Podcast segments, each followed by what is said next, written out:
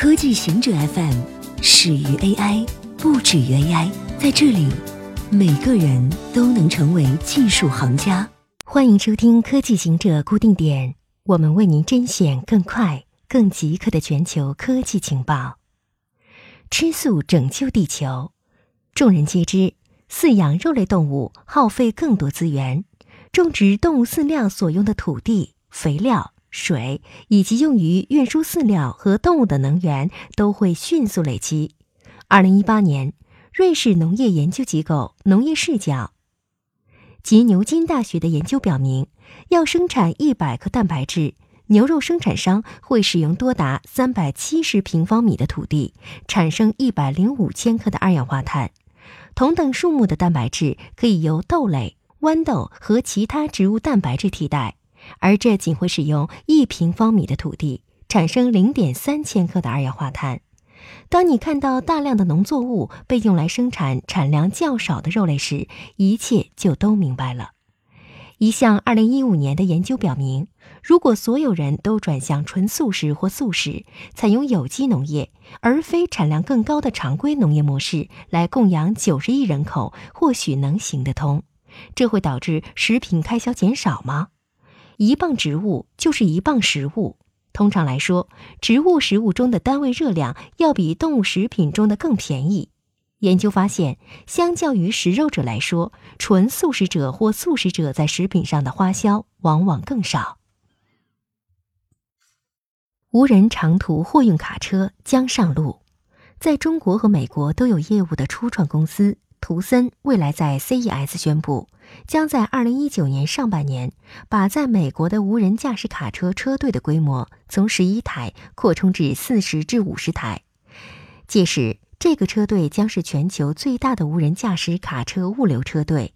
目前，全球货车司机都面临着巨大的缺口。以美国为例，货车司机缺口高达5万人，预计到2024年年底将上升至17.5万人。司机平均年龄达到四十九岁，流动率也逐年接近百分之百。普华永道的一项研究显示，长途货运卡车一旦应用无人驾驶技术，年运营成本将降低百分之二十八。美国内华达州部分县开始将区块链用于出生证明。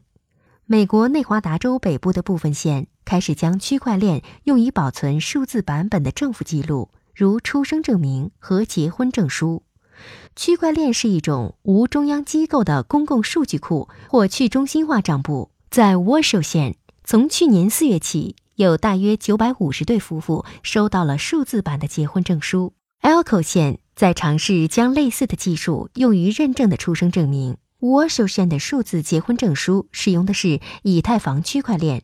传统的结婚证明需要等待七到十个工作日，而数字版的结婚证书能在不到二十四小时内通过电子邮件发送过去。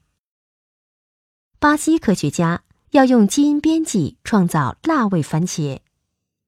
番茄和红辣椒除了颜色相同，似乎并没有共同之处，但从进化的角度来看，红辣椒是番茄的远亲，在一千九百万年前。番茄和辣椒有着共同的祖先，之后分离。番茄种植起来容易，果实肉质多浆，富含营养物质；而辣椒在种植上比较困难，产生辣椒素以抵御掠食者。对于辣味爱好者而言，如果有一种辣辣的番茄，是不是感觉也很美？